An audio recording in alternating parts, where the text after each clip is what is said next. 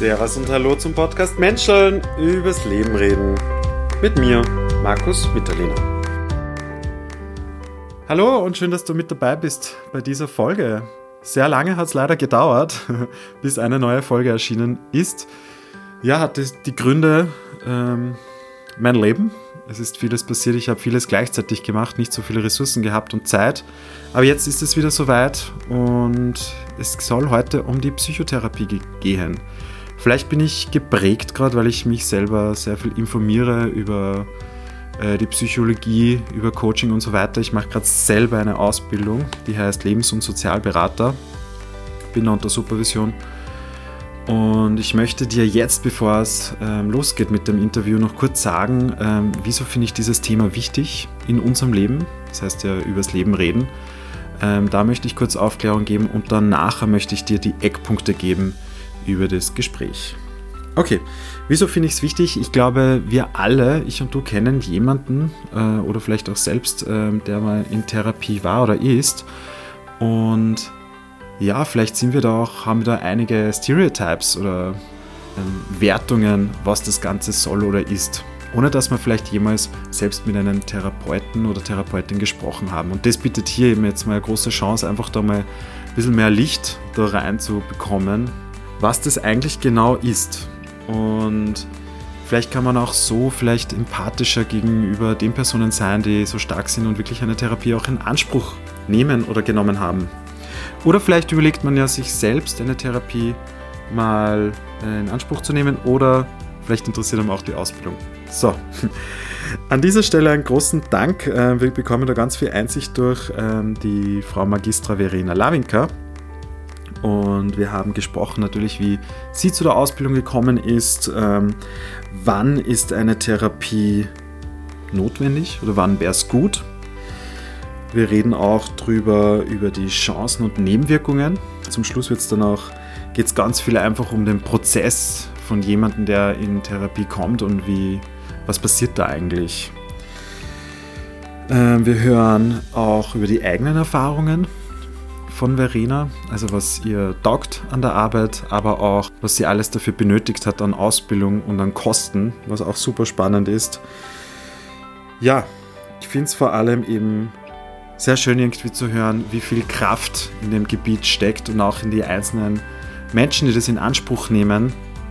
Ich finde, man kann auch irgendwie selber sehr viel mit, ich habe mir sehr viel mitnehmen können und ja, überzeug dich selbst. Ähm, ich sage an dieser Stelle nochmal großes Dank an dich, Verena, und wünsche dir an dieser Stelle jetzt viel Spaß mit dem Interview.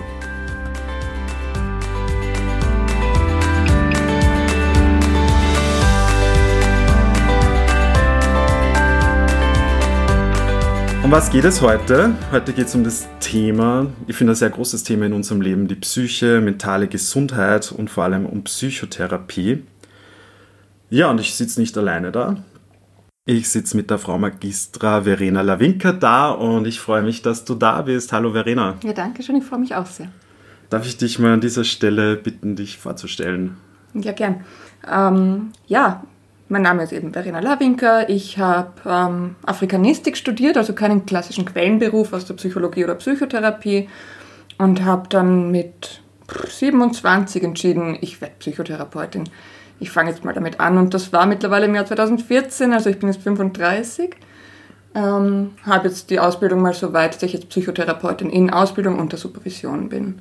Das bedeutet, ich darf selber therapieren, eigenverantwortlich, aber muss halt regelmäßig Supervision in Gruppe und einzeln in Anspruch nehmen. Da bringe ich meine Fälle mit sozusagen und drehe einfach mit meinen Supervisorinnen drüber, was ich so tut in der Therapie, kriege Inputs zum Glück. Es ist sehr, sehr wertvoll, da einfach drüber zu reden ja, und das ist gerade so mein Ausbildungsstand. Ansonsten arbeite ich noch äh, bei der Jugend-Umwelt-Plattform, also im Umweltbereich. Davor war ich im Migrationsbereich lang tätig und habe da auch viele Erfahrungen gesammelt. Ja, mal so zu mir. Mhm. Jetzt hast du eh schon einige Sachen angesprochen. Ähm, das erste, was mir auffällt, ist Psychotherapie. Man kann da quasi mitten im Leben einfach anfangen damit. Also, du hast das jetzt nicht studiert, mhm. sondern hast Afrikanistik gemacht. Und wie ist es dann gekommen bei dir, dass du sagst, mit 27, glaube ich, mhm. dass du sagst, hey, jetzt Psychotherapie und wie schaut dann da der Weg aus überhaupt? Oder hast du schon gewusst eigentlich, was Psychotherapie dann ist? Genau. ja, das wusste ich zum Glück schon. Also ich habe einfach selber mit 22 eine Psychotherapie angefangen mit einem sehr, sehr kompetenten Therapeuten. Das hat einfach sehr gut geklappt. Und der hat mir dann irgendwann diesen Floh ins Ohr gesetzt. Da ging es einfach damals, so mit Anfang 20, ganz viel um Berufsorientierung, Orientierung im Leben. Und irgendwann hat er gemeint, ja, aber an für sich könnten Sie das ja auch. Und ich war zuerst so, nein, um Gottes Willen, sicher nicht. Und ja, irgendwann wurde das aber immer interessanter und ich habe gemerkt, eigentlich taugt mir das total, doch mit Menschen zu arbeiten und so nah an den Themen dran zu sein. Und habe mich dann eingeschrieben für dieses Probedeutikum. Also das ist mal so der erste Teil von der Ausbildung. Das äh, bieten diverse Anbieter in Österreich an. Und da kann man mal ein paar Jahre, lernt man so den Überblick über Psychotherapie, die Psychotherapieschulen in Österreich, Grundlagen in Diagnostik, im medizinischen Bereich und so weiter. Und danach spezialisiert man sich eben auf eine von den vielen Therapieschulen in Österreich und macht dort das Fachspezifikum. Und da bin ich an der Donau-Uni in Krems. Also jetzt ist es schon eben studienmäßig und ich werde dann auch Master of Science. Ah, okay. Ist es bei jedem dann so, der was ein Therapiestudium hat? Nein, nein, nein. Okay. Es, muss, es muss vielfältig und kompliziert sein. Okay.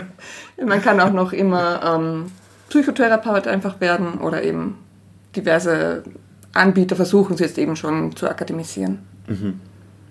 Okay, vielleicht an dieser Stelle mal möchte ich ja mit reinbringen, so was gibt es in Österreich überhaupt alles? Jetzt haben wir die Psychotherapie gehört, wo wir noch einiges erfahren werden. Aber was steht so daneben, was wir vielleicht ähm, in unserem Alltag öfters hören? Zum einen ähm, die Psychologen hören wir öfters, das Psychologiestudium. Was dürfen Psychologen, was ich weiß, äh, so nach dem Master grundsätzlich mal ja, äh, jetzt nicht sofort beraten oder so, noch nicht so viel, um es vorsichtig auszudrücken. Da braucht es eben vorher noch eben das, äh, die Zusatzausbildung klinische Psychologie oder Gesundheitspsychologie. Ab dann darf man Diagnosen stellen oder auch, glaube ich, beraten in der Gesundheitspsychologie. Ja. ja. Und das auch mit kranken Menschen unter Anführungsstrichen. Ja. Zu dem werden wir noch später noch kommen. Also das sind die Psychologen.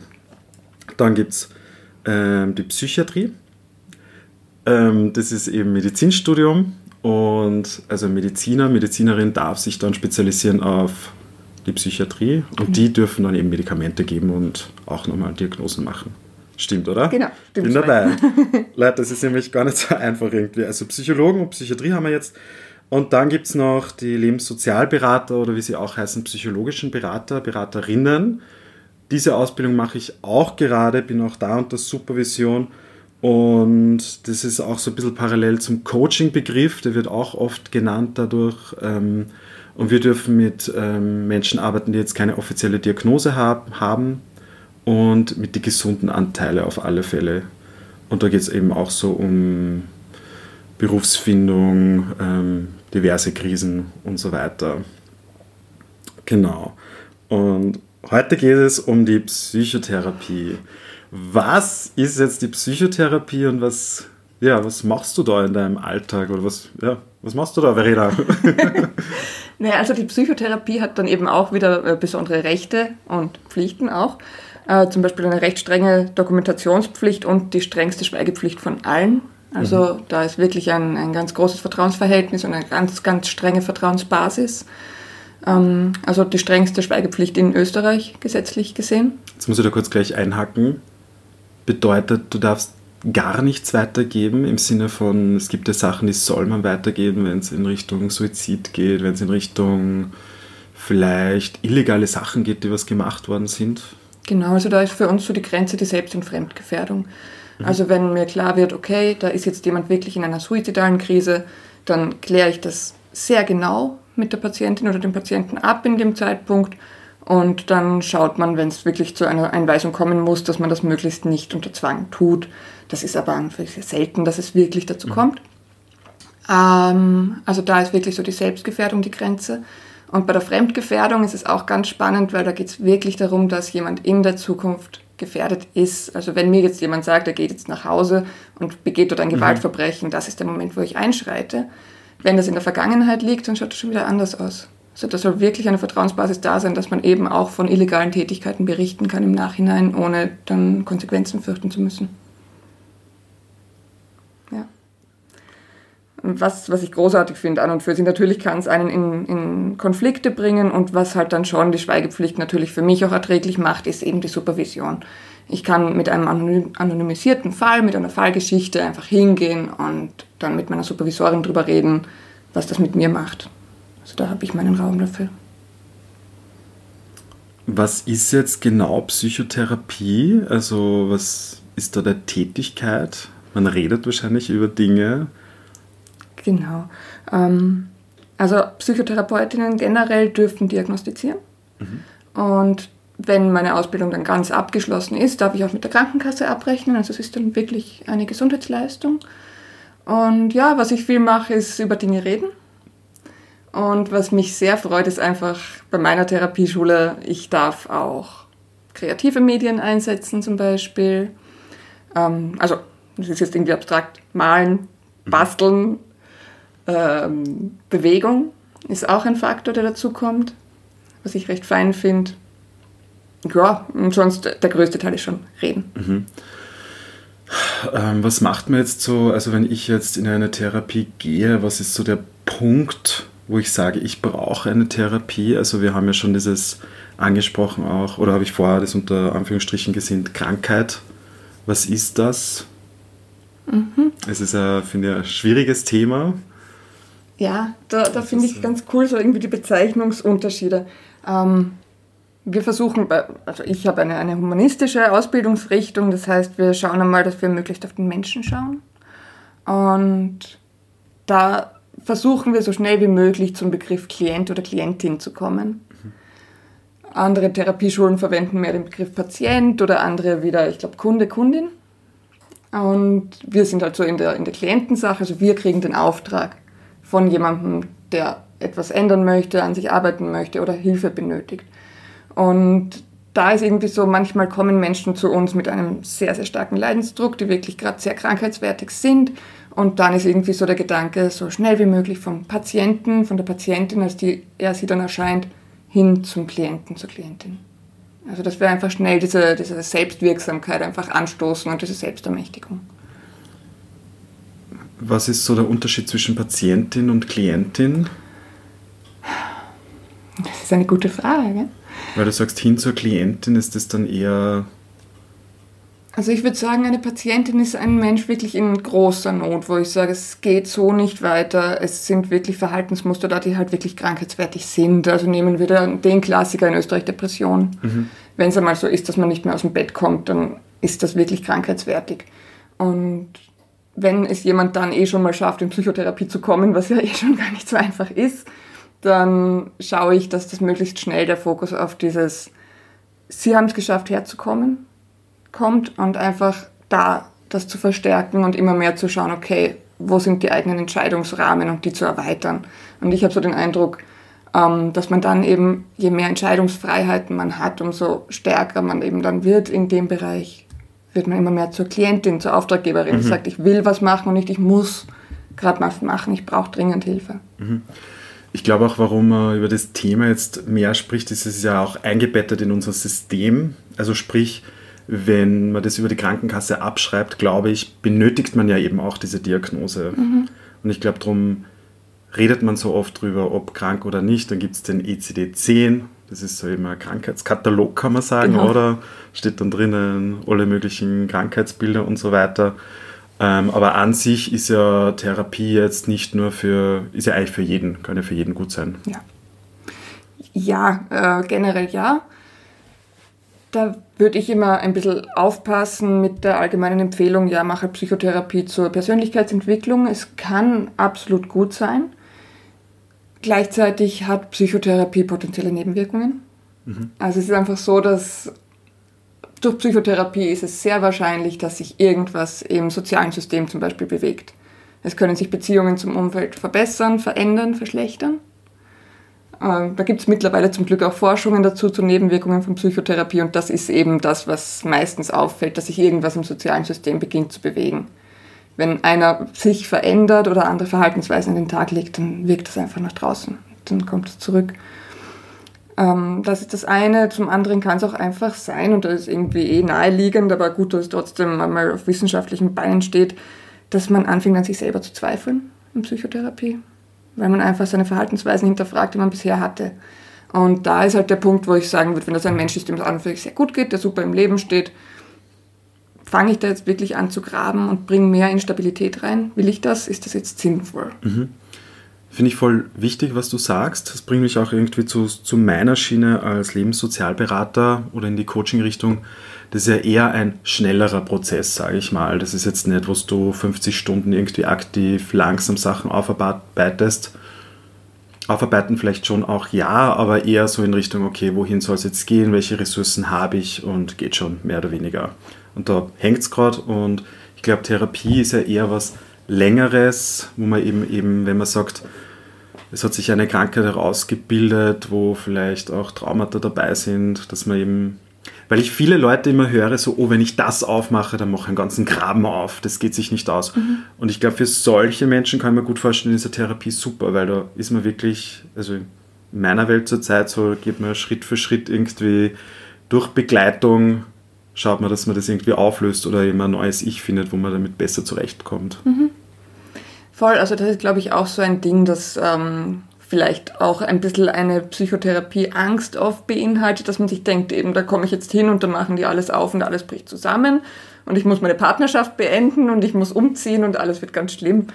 Ähm, das, glaube ich, hat sich auch verändert. Vielleicht war diese Angst früher ein bisschen berechtigter. Ich glaube, da wurde mehr umgerührt so in der frühen Psychotherapielandschaft.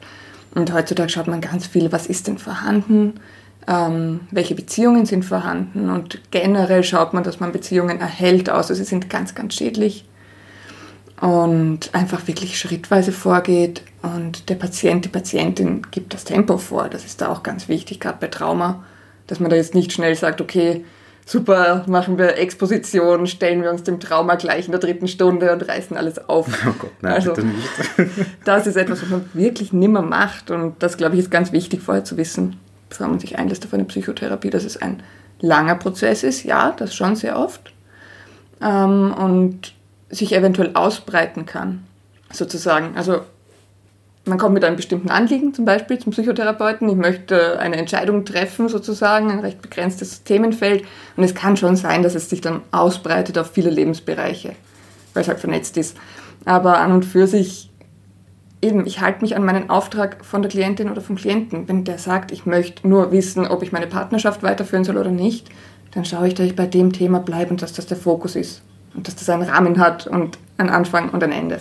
Auftragsklärung höre ich auch gerade sehr oft in meiner Ausbildung. Ganz wichtig, in der Supervision hört man das, glaube ich, jeden Tag. voll gut. Ähm, jetzt hast du sehr viele Dinge angesprochen, voll interessant. Jetzt, ähm, ich versuche es mal so ein bisschen ähm, so verschiedene Sachen zu beleuchten. Also ich würde jetzt gerne mal auf der einen Seite wissen, von wo ähm, kommt dein Denken her, von welcher Ausbildung, was bietest du an? Es gibt ja sehr viele Therapierichtungen. Mhm. Und dass man dann irgendwie schaut auch in Richtung, welche Chancen steckt in der Therapie oder auch eben die Nebenwirkungen, was du schon ein bisschen angesprochen hast. Mhm. Okay? Also das erste Thema Ausbildung. Wie hast du, welche Ausbildung machst du gerade? Also welches Fachspezifikum, für welches Fach? Und wie war das für dich? Und ja, vielleicht da mal, bitte. Okay. Ähm, ja, also zuerst habe ich eben das Propedeutikum gemacht beim ÖAGG in Wien das ist in Wochenendseminaren aufgebaut, berufsbegleitend und nebenher muss man halt schon selber Selbsterfahrungen und Praktika machen. Die sind noch recht niederschwellig, die Praktika. Also da reicht es mit Menschen in Krisensituationen und mit Leidenszuständen zu arbeiten. Also es ist relativ abstrakt und relativ niederschwellig. Da schaut man bei denen zu oder redet man mit denen auch? Oder? Na, man schaut größtenteils zu. Also da führt man selber noch keine Gespräche. Okay.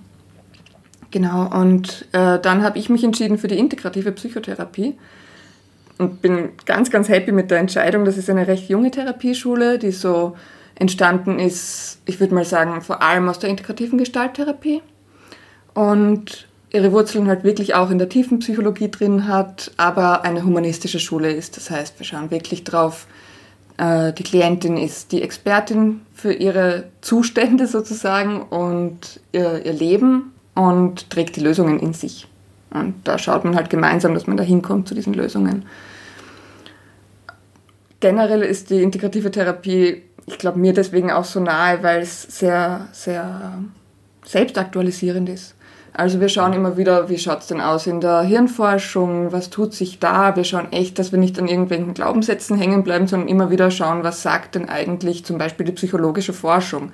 Weil da ist ja auch, was Psychologen viel tun, die forschen mhm. so richtig an den Verhaltensmustern von Menschen etc.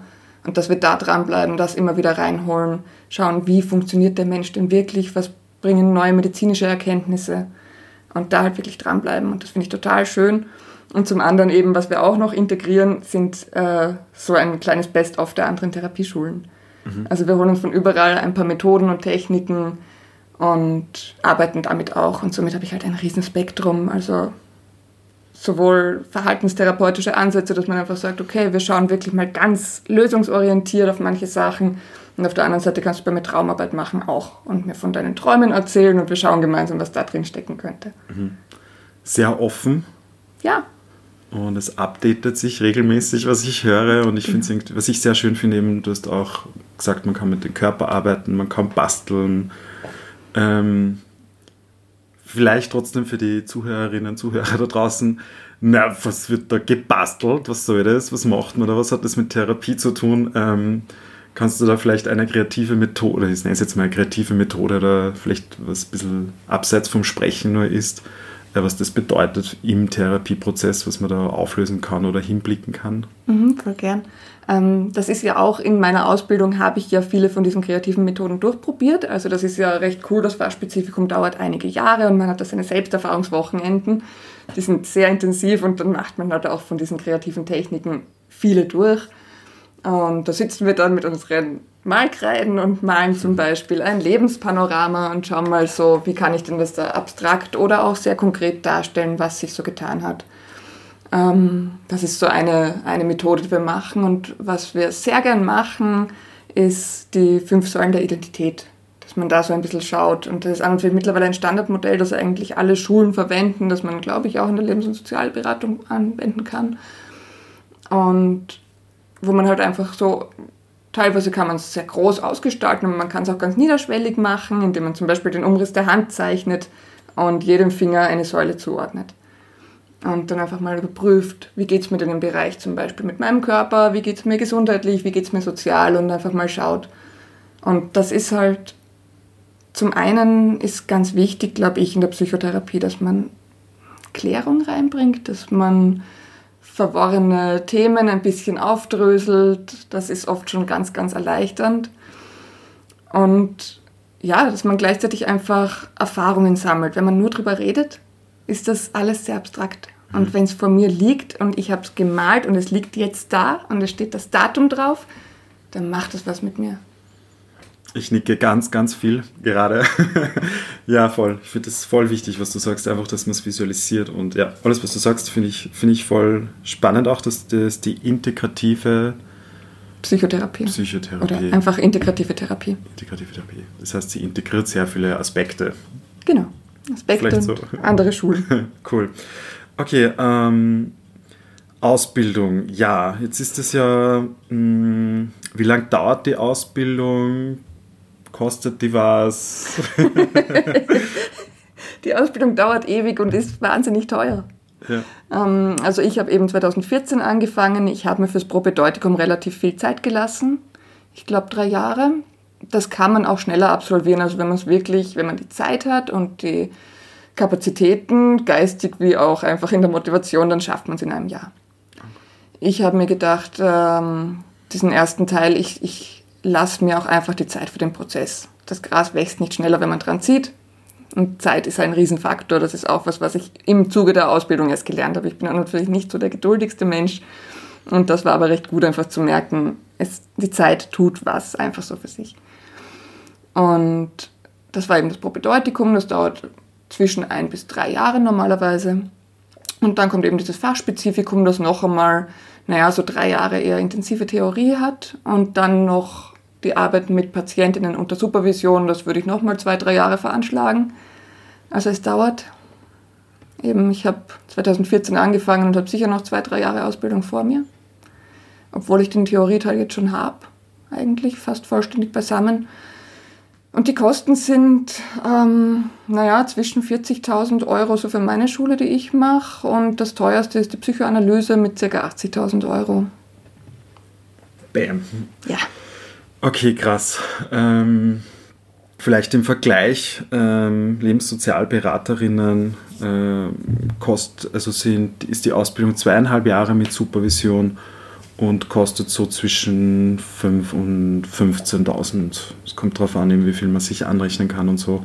Vielleicht als Vergleich ähm, und auch, finde ich irgendwie auch wichtig hervorzuheben, dass vielleicht auch so lange Ausbildung notwendig ist, wenn es wirklich um Traumata geht, Krankheiten, beziehungsweise gebe ich die Frage zurück, ist die Ausbildungslänge äh, berechtigt, würdest du sagen? Oder? Ja, also ich finde es absolut berechtigt. Ich würde es nicht verkürzen. Das ist der Hebel, an dem ich nicht drehen würde. Ähm, es gibt auch eine Altersbeschränkung äh, nach unten, nicht nach oben. Also man kann die Ausbildung jederzeit anfangen, das ist voll fein und das macht auch die Gruppen schön bunt, dass wir einfach altersmäßig wirklich bunt gemischt sind. Äh, ich glaube aber schon, dass die lange Ausbildungsdauer wichtig ist, dass man sich einfach die Zeit nimmt, da reinzuwachsen, weil sich wirklich viel verändert auch beim Selbst. Man hat ja intensivste Selbsterfahrung und über so viele Jahre und viele Stunden. Und da finde ich den Zeitfaktor wichtig, wo ich drehen würde, ist der Geldhebel. Ja, 40.000 Euro würdest du weniger zahlen wollen. Ja. Na, was hängt mit dem zusammen oder was würdest du sagen, ähm, was wär, warum wäre das wichtig? unterschiedliche Gründe, einfach weil es einmal eine enorme Hürde ist, das überhaupt anzufangen. Ja, es ist berufsbegleitend, aber es sind halt einfach über viele Jahre ist das Budget massiv belastet.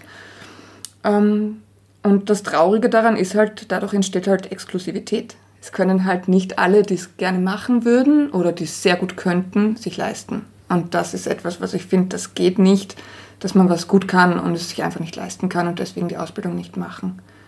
Und da ist halt auch wirklich die Förderlandschaft gefragt. Da gibt es in Wien gibt's ein paar Förderungen fürs Probedeutikum, ähm, aber in Niederösterreich oder in vielen Teilen Österreichs gibt es kaum was. Da könnte man natürlich gut ansetzen und einfach sagen, ja, wir fördern die Ausbildung für Leute, die es brauchen oder für alle oder machen es universitär und machen einen freien Zugang. Mhm. Es gibt einen freien Zugang, das ist die Musiktherapie, lustigerweise in Österreich. Finde ich auch spannend, einfach das mal hier zu droppen. Und was auch ich da sehr mh, hm, schwierig finde bei dem Thema mit Kosten ist, es geht um uns Menschen, es geht um Sachen, was wir leider erleben und sich deswegen da Sachen auftun, die was nicht so leibend sind. Und jetzt ist es halt so, es gibt Krankenkassenplätze, aber jetzt ja nicht genug, würde ich sagen. Und zusätzlich bedeutet das, jetzt muss eine Person für unsere Gesundheit, für unser Menschenwohl eigentlich, also du in dem Fall 40.000 Euro isch herumzahlen mhm. und zusätzlich dann noch Geld wieder verlangen, auch um das wieder reinzubekommen. Man möchte auch selber leben. Ähm, es ist schon sehr fragwürdig, würde ich irgendwie sagen, das Ganze. Das könnte schon auch anders gehen, glaube ich. Das glaube ich auch. Wäre cool, glaube ich. Ja. Genau, also das ist halt eben auch das Thema. Natürlich muss ich irgendwann schauen, dass ich meine Ausbildungskosten wieder reinkriege. Und gleichzeitig höre ich seit meinem ersten Ausbildungsjahr, bitte planen Sie später in Ihrer Praxis Sozialtarife ein. Und dann denke ich mir auch, das ist super, weil ich investiere das Geld in meine Ausbildung und dann soll ich auch noch meine Arbeitszeit verschenken. Und natürlich plane ich die Sozialtarife ein und ich biete sie auch jetzt schon an und ich kann noch nicht mit der Krankenkasse rückverrechnen. Also es ist wirklich einfach, ich sage, ich nehme weniger, weil es mir wichtig ist, dass Menschen Psychotherapie bekommen, die sie wollen. Aber es ist eben diese Spirale, dadurch, dass die Ausbildung so teuer ist und ungefördert ist, dass wir die Kosten weitergeben müssen. Und auch Selbstständigkeit ist teuer in Österreich und das kommt ja dazu. Als Psychotherapeut ist man meistens selbstständig und nicht angestellt. Das heißt, ich muss meine Selbstständigkeit finanzieren, habe meine laufenden Kosten und kann meine Zeit leider nicht verschenken. Mhm. Und das, wenn man da ansetzt dabei, dass man schon mal die Ausbildung günstiger macht, wäre es sicher auch einfacher für die Klienten dann attraktivere Tarife anzubieten. Ja. So, das heißt, bitte diesen Podcast teilen und dass die richtigen Leute hören und dass da was gemacht wird. bitte ja. okay, gehen wir äh, weiter einen Schritt. Mhm. Ist okay? Ja. Passt. Ähm, was mich noch interessieren würde, ist eben, was ist die Chance jetzt von Therapie? Haben wir eh schon auch ein bisschen gehört und auch die Nebenwirkungen. Ich weiß nicht, was du als erst erwähnen möchtest, aber die Sachen würden mich noch interessieren. Was sind meine Chancen, wenn ich Therapie nehme? Und was sind, können auch die Nebenwirkungen sein? Mhm. Ähm, Fange ich mal mit den, mit den Nebenwirkungen an, weil dann können wir mit dem Positiven schließen. Sehr gut. ähm, ja, also Nebenwirkungen von Psychotherapie können äh, eh recht erwartungsgemäß sein, dass es zum Beispiel mal ganz initial am Anfang der Therapie zu einer Verschlechterung kommt. Weil ich glaube, es ist eher eine ganz normale Strategie von uns, dass wir schauen, dass wir im Alltag bestehen und klarkommen und weiter rennen. Und wenn wir dann mal innehalten und hinschauen auf das, was vielleicht nicht so gut läuft oder weh tut, dann kann es einfach sein, dass es einem mal ein paar Wochen schlechter geht und einen runterzieht. Also damit kann man rechnen, das kann eintreten einfach, wenn man eine Psychotherapie anfängt. Dreht sich dann aber normalerweise. Also zum Glück haben wir da auch die Gegenzahlen, die dann zeigen, nach einer Zeit geht es dann bergauf. Genau, im Sozialgefüge kann sich was ändern. Und da auch, es, es geht um Nebenwirkungen, also es können positive wie negative Änderungen sein oder vielleicht ist eine Nebenwirkung, wenn dann eine soziale Beziehung sich auflöst, dass es dann schlussendlich vielleicht eh in Wahrheit eine positive Nebenwirkung war, auch wenn es am Anfang sich gar nicht so gut anfühlt. Kann doch sein. Ich glaube, das kennen wir auch fast alle, oder? So, ich glaube so Beziehung, ah na, so schade, ah, war eh gut. Vielleicht so, ja. Genau, dass man dann ganz froh ist, wenn sich da was verändert hat. Und dann gibt es zwei ganz lustige Nebenwirkungen, eben die Selbstzweifel, wenn ich einfach anfange, meine Strategien zu überprüfen und mir denke, uh, ähm, oder vielleicht auf eigene Fehler draufkomme, dass dann Selbstvorwürfe auch mal kommen und sagen, man sagt, uh, da war ich aber ein bisschen blind oder da habe ich so und so lang das und das falsch gemacht, warum nicht früher? Hm? Und was auch eine Möglichkeit ist, ist so die Selbstüberschätzung. Äh, dass man dann eben sagt, ich bin jetzt so erleuchtet und ich arbeite so gut an mir und die anderen arbeiten nicht so gut an sich und ich entwickle mich so toll und ich bin jetzt sowieso der Beste. Und das ist auch ein Thema, das in der Psychotherapie aufkommen kann, das auch in der Psychotherapie-Ausbildung aufkommen kann. Quasi als Psychotherapeutin aufkommen kann. Genau. Also das ist etwas, wo, wo wir immer wieder drüber stolpern und wo wir zum Glück von unseren Lehrtherapeuten gut darauf hingewiesen werden, dass Psychotherapeutinnen und Psychotherapeuten gerade in der Ausbildungsphase oft ein bisschen nachsichtig mit sich selber sind und sich selber ganz viel gönnen und erlauben. Das kann schon am Anfang auch sein. Ist aber eher ein ganz lustvoller Prozess und ist ganz unterhaltsam. Aber man muss halt ein Auge drauf haben und es ist gut, ja. wenn einer darauf hinweist gelegentlich. Ja. Genau. Also das sind so die Nebenwirkungen. Ähm, und ich glaube, die Chancen, die sind da eh alle inhärent auch drinnen. Also eben, eine Veränderung im sozialen Gefüge kann ja sehr, sehr gut sein. Und wenn ein Mensch mit einem hohen Leidensdruck zu mir kommt, dann wird das irgendwo im sozialen Gefüge auch drin sein. Es gibt diese Klischee-Floskel, ähm, es kommt immer der Falsche in Psychotherapie. Also, dass man einfach sagt, es kommen wirklich oft Leute, die sagen, mein Mann tut das und das und ist so und so drauf oder meine Kinder quälen mich so und so weiter. Und eigentlich hätte ich viel lieber das soziale System von der Person da bei mir sitzen, weil da so die richtigen Sachen sind. Und diese eine Person, die halt die Symptome trägt und leidet, die geht dann in Psychotherapie, ist aber eh die reflektierteste vom ganzen System und hat es vielleicht gar nicht so nötig wie der Rest. Spannend, ich zum ersten Mal. Aber ja, doch sicher, dass man die anderen Leute dann mit reinholt, quasi den Partner, die Kinder und da mal nachfragt was da los ist. Genau, also da ist natürlich auch wichtig, dass man da auch mal die Realität ein bisschen abgleicht. Ist auch eine Option bei Psychotherapie, werden wahrscheinlich die meisten Leute anbieten, dass man auch mal ein Familiengespräch führt und wirklich real einmal die anderen Menschen aus dem sozialen System einlädt, wenn die sehr zentral sind. Mhm. Stelle ich mir aber auch als große Herausforderung vor, dass man das als betroffene Person dann wirklich macht, so, boah, jetzt habe ich es eh schon selber daher geschafft und jetzt nur das löst ordentliche Prozesse aus, kann ich mir vorstellen. Absolut. Und das ist auch für die Therapeutin spannend, weil ich natürlich ähm, die Schweigepflicht habe. Also ich darf jetzt nichts preisgeben aus der Psychotherapie und ich bin nicht unparteiisch. Es ist keine Mediation, sondern ich bleibe Therapeutin von meiner Klientin und bin mit ihr solidarisch und hole mir sozusagen die Informationen aus dem System und ich kann schon ein bisschen Input geben für die anderen Bezugspersonen. Mhm. Aber an und für sich muss auch klar sein, zu wem ich gehöre und wer mein Auftraggeber ist. Sicher große Herausforderung, kann ich mir vorstellen. Kann es sein. Kann ja. passieren. Also es kann einfach, äh, Sympathie ist ein Faktor, auch in Psychotherapie. Es muss einfach matchen. Und dann kann es auch einfach sein, dass du plötzlich jemandem gegenüber sitzt aus dem Familiensystem und du denkst, der ist aber wirklich sympathisch. Gerade vielleicht sogar sympathischer als mein Klient oder meine Klientin. Und da muss man halt wirklich gut auf sich schauen, dass man eben seinen Auftrag kennt und solidarisch bleibt mit der Person, die einen beauftragt hat. Oh, spannend. spannend. Okay, ähm, Jetzt haben wir das schon öfters gehört, die Fachrichtung bei dir, die integrative Psychotherapie. So, jetzt, vielleicht denkt sich irgendwer mal, jetzt nehme ich mal Therapie, mhm. dann im Idealfall kenne ich jetzt immer die Unterschiede und weiß, was der Psychologe macht, was ich in der Psychiatrie bekomme oder als psychologischer Berater, was schon mal eine Challenge ist, meiner Meinung. Ähm, jetzt frage ich dann öfters Leute, die was, äh, wo ich höre, die machen Therapie, ja, welche, äh, welche Fachrichtung machst du denn an Therapie? Ich glaube, das ist auch nochmal ein großes Thema. Wie schaut das denn mit den Fachrichtungen aus in Österreich? Das ist auch sehr witzig, weil es von den Wirksamkeitsstudien her, die es zum Glück mittlerweile gibt, nicht wirklich einen Unterschied macht, welche Fachrichtung man macht.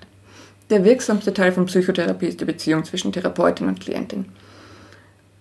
Und was auch noch eine große, große Auswirkung auf die Wirksamkeit hat, ist, ob sich die Therapeutin oder der Therapeut bei seiner Schule oder Fachrichtung irgendwie heimisch und wohl fühlt. Also man muss sich da drin gut aufgehoben fühlen, man muss sozusagen hinter seiner Methode stehen, dann hat man eine deutlich höhere Wirksamkeit. Da gibt es auch schon Studien dazu. Ja. wow, also Teile sind schon gut erforscht. Ja, teilweise. Es wird allmählich. Es okay. ist eh noch in den, in den Anfängen, also Psychotherapieforschung ist noch jung. Ähm, und dann ist es irgendwie gar nicht so wichtig, welche Richtung man jetzt genau macht. Generell würde ich sagen, man kann sich schon ein bisschen einlesen, das würde ich schon empfehlen, bevor man eine Psychotherapie anfängt da würde ich mal sagen, Psychoanalyse ist einfach deswegen vielleicht auch einmal, hat seine Sonderstellung, weil man sehr viele Sitzungen macht oder oft sehr, sehr engmaschig dort ist, also womöglich mehrmals in der Woche. Und da muss man halt einfach sagen, ich habe die Zeit dazu und ich habe die Kapazitäten dazu, auch die finanziellen Kapazitäten, das ist halt auch immer der Faktor. Und dann würde ich einmal empfehlen, sich einfach ein bisschen einzulesen. Man muss nicht alle Schulen durchklicken. Es gibt dann natürlich online die Beschreibungen aber zumindest mal so ein bisschen, okay, tiefenpsychologisch, das ist so das eine große Cluster, humanistisch und äh, verhaltenstherapeutisch oder eben diese lerntheoretischen Schulen. Und da kann man dann einfach sagen, okay, da dauert es vielleicht ein bisschen länger oder ein bisschen kürzer. Also Psychoanalyse dauert meistens relativ lang. Und wie gesagt, meistens, das sind Allgemeinposten. Eben das Humanistische ist so in der Mitte, das ist auch so das Klassische, was man sich vorstellt, sitzen und reden in meinem Fall auch basteln. Und ähm, ja, bei der Verhaltenstherapie ist es oft sehr ergebnisorientiert und dauert oft kürzer. Das ist auch die Therapie, die oft in Kliniken zum Beispiel dann zum Einsatz kommt. Vielleicht eher Kurzzeittherapien dann. Ist das eher Verhaltens? Ist oft eher dann Verhaltenstherapien, die auf mhm. Kurzzeittherapien sind. Wir haben auch eine Kurzzeittherapie-Möglichkeit, also das äh, gibt es auch extra Literatur bei uns dazu und da kann man sich auch reintigern. Ähm, generell ist meine Therapieschule schon eher langfristiger angelegt. Mhm. Ja, ich glaube, es ist schon vielleicht wichtig zu wissen, ob ich äh, in der Therapiestunde vielleicht zeichne oder bastle oder doch eher rede oder vielleicht auch mit dem Körper was mache. Sagst du das auch selber der, im Erstgespräch? Äh, irgendwas in die Richtung, was man da so macht oder was der Methode ist? Ja, oh ja, das ist auch wichtig und das muss man auch machen. Also man muss einfach darüber aufklären, was sind die Grenzen der eigenen Therapieschule und was kann man machen. Und man muss auch darüber aufklären, wie oft es geplant ist, das eben in der Woche zu machen und die Kosten ganz deutlich kommunizieren und auch mal ein bisschen überschlagsmäßig sagen, wie lange es dauert. Weil wenn jemand zu mir kommt mit der Vorstellung, er ist in zwei Monaten geheilt und geht wieder, dann wäre das von mir nicht okay, wenn ich das so stehen lasse. Ich muss einfach sagen, aha, das und das ist das Thema. Na, ich würde mal sagen, wir sitzen vielleicht ein Jahr mindestens. Also das, das ist mir schon wichtig, dass er. Sagst du dann auch, dass es einen gewissen Zeitraum gibt? Ja, ich gebe zumindest mal einen gewissen Minimalrahmen vor und sage auch, es kann sich immer verändern, es können Erlebnisse eintreten, die es verkürzen oder verlängern. Aber generell schaue ich schon, dass ich eine Schätzung sagen kann, eine realistische das ist mir auch wichtig, dass man das einfach eben finanziell auch mit sich selber abklären kann und auch von den Kapazitäten her. Wenn wer umzieht in ein paar Monaten, muss ich das auch wissen und mhm. dann legen wir beide die Therapie anders an. Nee, weil man gestaltet ja den Prozess ja quasi. Mhm, macht Sinn, ja. Okay.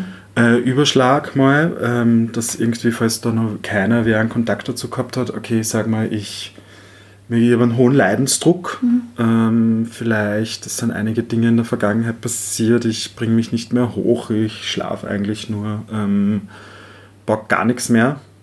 Ruft dich dann an quasi. Mhm. Kann man ja. Man kann ja jeden Therapeutin an, äh, anrufen und fragen, ob es Kapazitäten gibt. Mhm. Was wäre dann der weitere Prozess?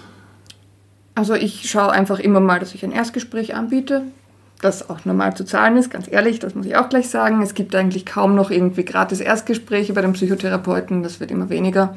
Und deswegen ist das auch normal verrechnet von mir. Und dann schaue ich halt mal wirklich, wie es aussieht, wie die Lage ist. Für mich ist auch ganz wichtig, dass ich schaue, ob ich es äh, mir zutraue. Dass ich einfach sage, aha, gut, da liegt eine sehr schwere Depression vor, da möchte ich unbedingt eine psychiatrische Unterstützung, da möchte ich, dass jemand medikamentiert ist, weil ich es nicht allein stemme. Ähm, zum Beispiel, also da muss ich auch schauen, einfach, ist das für Psychotherapie geeignet, die Thematik. Das ist für mich immer ganz wichtig zum Abklären. Und ja, also im Erstgespräch mache ich mir wahnsinnig viele Notizen, schreibe ganz viel mit und höre ganz viel zu und kläre einfach mal das Thema und sage dann halt auch ehrlich, was, was mein Eindruck ist und auch zwischenmenschlich. Aber das finde ich immer ganz wichtig, dass man einfach sagt, das Wichtigste ist die Beziehung. Und wenn Sie das Gefühl haben, es klickt nicht oder ich das Gefühl habe, es klickt nicht, dann kann und darf und soll man das ehrlich kommunizieren. Das finde ich so schön, dass man einmal im Leben die Möglichkeit hat, einfach zu sagen, ich will mit Ihnen nicht arbeiten, gehen Sie bitte weg. Also in dem Fall, ich ja. bleibe da und der, der Klient ja. geht weg und sagt mir das auch ehrlich. Ja. Und ich schaue dann halt, dass ich einen Rahmen biete, wo es mir nicht ins Gesicht sagen muss, wenn er das nicht will. Also zum Beispiel reserviere ich dann den Termin für die nächste Woche, sage, der Termin ist reserviert und sie sagen mir im Zuge der Woche irgendwann, ob sie kommen oder nicht. Voll schön. Ja. Finde ich gut. Und ich ja. finde es ganz wichtig, dass man diesen Exit-Plan hat und sich nicht gleich von Anfang irgendwem wieder verpflichtet fühlt, weil das mhm. tun wir eh so oft. Ja. Und es geht ja um höchst intime äh, Gedanken oft, die da geteilt werden ja. oder Gespräche. Mhm dass man weiß, kostet das 10 Euro, kostet das 300 Euro eine Sitzung, wie lange dauert eine Sitzung? Okay. Ähm, ganz unterschiedlich, wie viel es kostet. Äh, bei den Psychotherapeuten in Ausbildung und der Supervision kostet es meistens zwischen 60 und 80 Euro pro Stunde. Äh, die Sitzung dauert 50 Minuten und da schaut man normalerweise auch recht gut drauf, dass das auch wirklich in dem Rahmen ist. Und bei uns ist es normalerweise einmal in der Woche. Äh, Gerade in der Initialphase kann es sein, dass es vielleicht auch mal zweimal in der Woche ist und ein bisschen dichter das Intervall, dass man einfach reinkommt in dieses Denkschema, weil man halt schon ja, sich einschwingen muss und sich kennenlernen muss und dann kann eine Woche verdammt lang sein. Und ja, danach kann man dann auch schauen, nach ein paar Monaten gemeinsamer Arbeit, macht man das Intervall einmal vergrößern, möchte man einfach sagen, sozusagen die Hausübung mitgeben, wenden Sie einfach an, was wir hier besprechen. Einmal zwei Wochen lang machen wir mal eine Pause und erzählen Sie mir, was das macht. Weil das ist halt auch so witzig, dadurch, dass man dann halt so viel Input kriegt und äh, so viel herumrührt, hat man oft gar nicht so die Gelegenheit, das daheim anzuwenden. Und dann mal eine Pause zu machen und abzuklären, hey, was sind eigentlich meine Strategien, was mache ich jetzt schon anders, was habe ich da gehört, aber wenn es noch nicht anders ist, total cool, auch immer wieder so zu überprüfen. Mhm. Finde ich voll schön, ja, was du sagst. Vielleicht möchte ich da gleich einhaken. Das ist so ein bisschen auch das Thema, was wir schon zuvor öfters gesprochen haben, besprochen haben, die Resilienz. Mhm irgendwie so eben das, das eigene Handwerk an Widerstandskraft. Ähm, was ist Resilienz oder was bedeutet das für dich in deinem Therapiealltag? Ja. Für mich ist Resilienz die, die Summe von Strategien, die ein Mensch sich aneignet im Leben. Weil wer einmal äh, beim Therapeuten oder bei der Therapeutin landet und wirklich da sitzt, ist in meinen Augen ein bisschen ein Survivor, weil da einfach schon viel Leidensdruck dahinter steht, aber man ist immer noch da und man sagt, ich möchte, dass es mir besser geht. Also da ist schon mal ganz viel vorhanden, wenn der Mensch bei mir sitzt.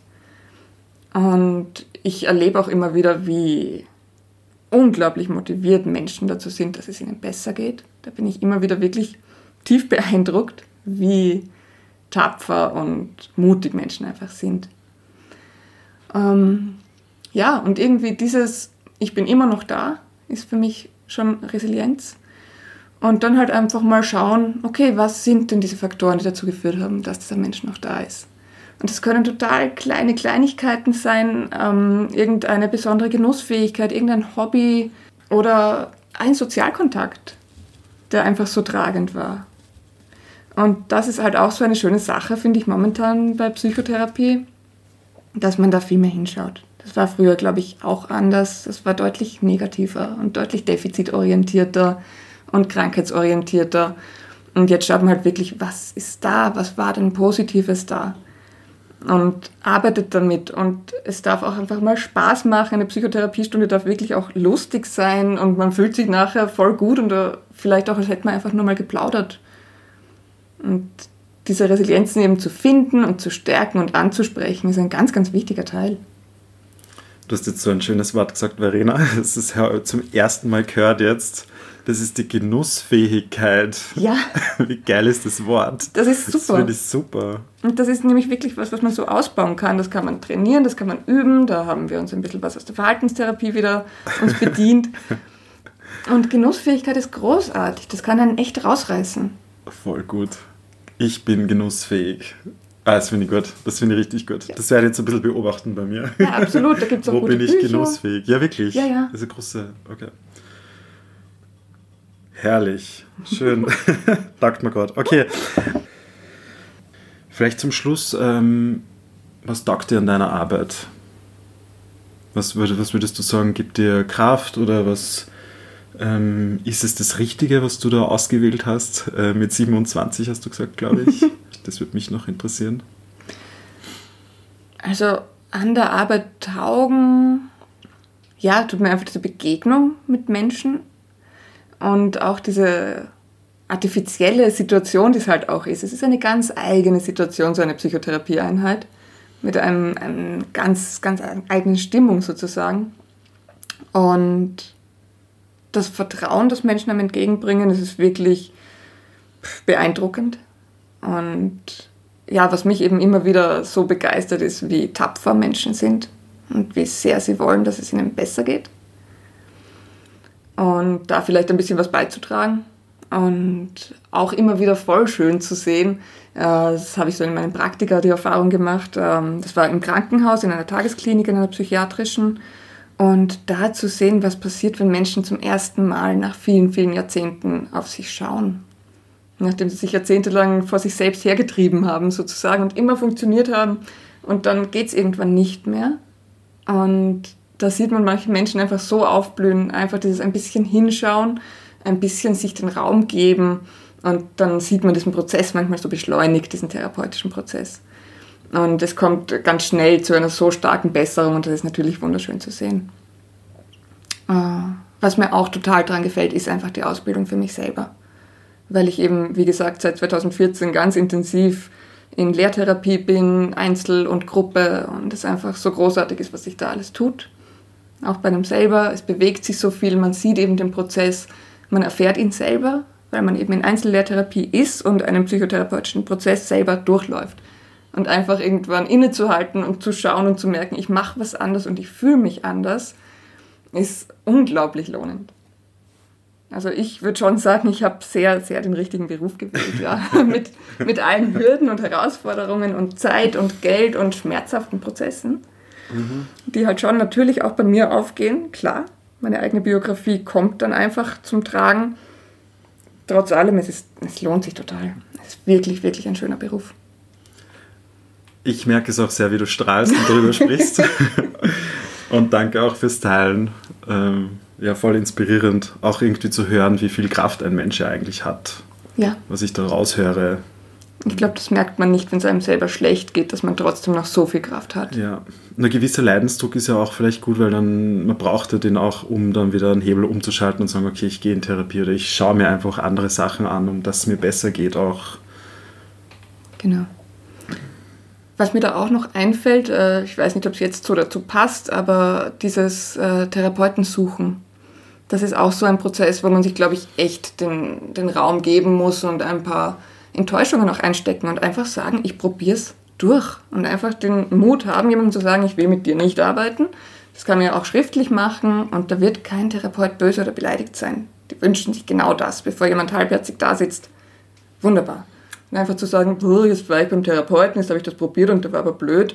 Kein Problem, probier den nächsten. Danke fürs Teilen, so wichtig. Bitte Leute, probiert es dann den nächsten oder auch für mich und so. Es ist halt einfach, man zahlt halt Geld, ja, aber ich glaube, es ist voll wichtig. Weil ich habe das dann schon auch öfters gehört, dass wer sagt, okay, ja, das ist, war gar nichts, das ist eine Schaßtherapie. Und ohne dass man vielleicht was Zweites, äh, jemanden Zweiten sucht und ausprobiert, wie das klappen kann. Ganz genau, weil Menschen passen zusammen oder nicht. Und da kann man oft dann nicht dran drehen. Und das ist ganz wichtig, sich einfach auch ein bisschen aufs Bauchgefühl zu verlassen und einfach zu sich selber ehrlich zu sein. Und auch nach ein paar Therapiestunden kann man noch sagen, nein, passt doch nicht. Aber dann nicht aufgeben, sondern einfach weitersuchen. Mit irgendwem passt Und dann ist es verdammt gut. Yes. cool. Bin voll happy über das Gespräch. Danke dir, Verena. Ähm, Gibt es von deiner Seite noch Sachen, die du an dieser Stelle noch sagen möchtest? Gibt es noch irgendein Thema, was man ansprechen sollte? Es gibt viele Sachen grundsätzlich. Vielleicht gibt es ja noch äh, eine zweiten Podcast-Folge mit dir, noch ein Jahr und deinen Erfahrungen. Oder wir finden sicher genug. Ich kann mir ja schon nur aufhängen an dem Wort Genussfähigkeit. Ja. Gibt es von deiner Seite noch irgendwelche Themen oder was dir einfällt?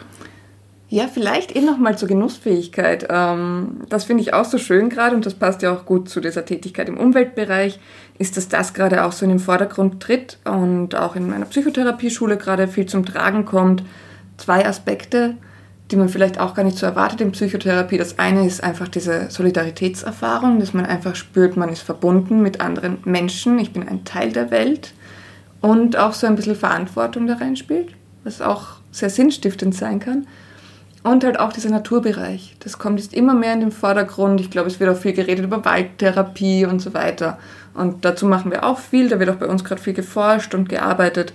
Und da ist halt auch noch so ein, ein Punkt zur Genussfähigkeit und gleichzeitig Solidaritätserfahrung, was ich halt auch so schön finde, dass man da allmählich auch über den Tellerrand blickt und sagt, Psychotherapie ist nicht nur ich im Kammer mit Therapeutin, äh, sondern eben auch ich bin ein Teil von einer Welt, für die ich Verantwortung tragen kann und ich kann mich mit anderen Menschen zusammenschließen und das wird meistens sehr heilsam sein. Und einfach rausgehen in die Natur kann man auch in der Therapie machen, biete ich auch an. Also man kann mit mir auch in den Wald gehen. man muss keine Bäume umarmen, das ist nicht verpflichtend. auch schön, mache ich zum Beispiel als Outdoor-Trainer. ja, man kann, aber man muss nicht. Äh, muss ich trotzdem noch mal kurz nachfragen, dass, äh, diesen Solidarität, was du, diesen Begriff, was du erwähnt hast, äh, eben, verstehe ich das richtig, ähm, dass man das erfährt in der Therapie im Sinne von, dass man irgendwie auch Eigenverantwortung vielleicht neu lernt oder auch irgendwie mit seinem System irgendwie mehr sich auseinandersetzt und dadurch irgendwie das mehr mitbekommt? Hoffentlich ja. Also man kriegt einmal initial diese Solidaritätserfahrung vom Therapeuten das ist oft schon ein, eine ganz, ganz wichtige Sache, dass man einfach hört, so wie Sie jetzt fühlen, ist richtig. Und ich verstehe das und ich stehe hinter Ihnen. Das einmal im Leben zu erfahren, ist oft schon ganz, ganz erleichternd. Und das kann man dann auch mit rausnehmen und einfach schauen, dass man sich vielleicht auch mit Menschen umgibt, wo man sich das holt.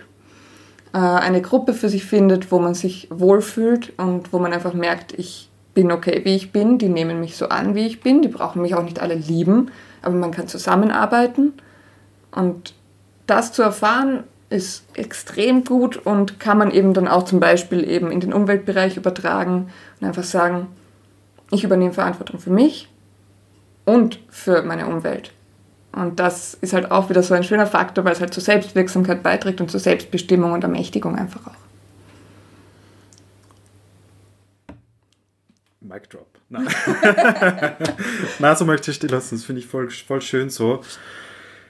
Sehr fein. Also gesprochen haben wir heute über Psychotherapie. Wie schaut das Ganze in Österreich aus? Die ganzen Fachrichtungen. Es gibt noch ein bisschen was zu tun, wenn es um die Ausbildung geht, um die Kosten. Mhm. Es gibt Chancen. Es gibt auch Nebenwirkungen. Mehrere Therapien probieren oder äh, Therapeutinnen. So, mhm. ja. Genau. Resilienz. Sehr schön. Ich danke dir, Verena. Wie, wie schaut es denn aus, wenn jetzt eine Hörerin, Hörer denkt, so, boah, die Verena, das ist, klingt voll sympathisch, da würde ich gerne mal irgendwie mehr erfahren, vielleicht über ein gewisses Thema oder über eben die Therapie, was du anbietest.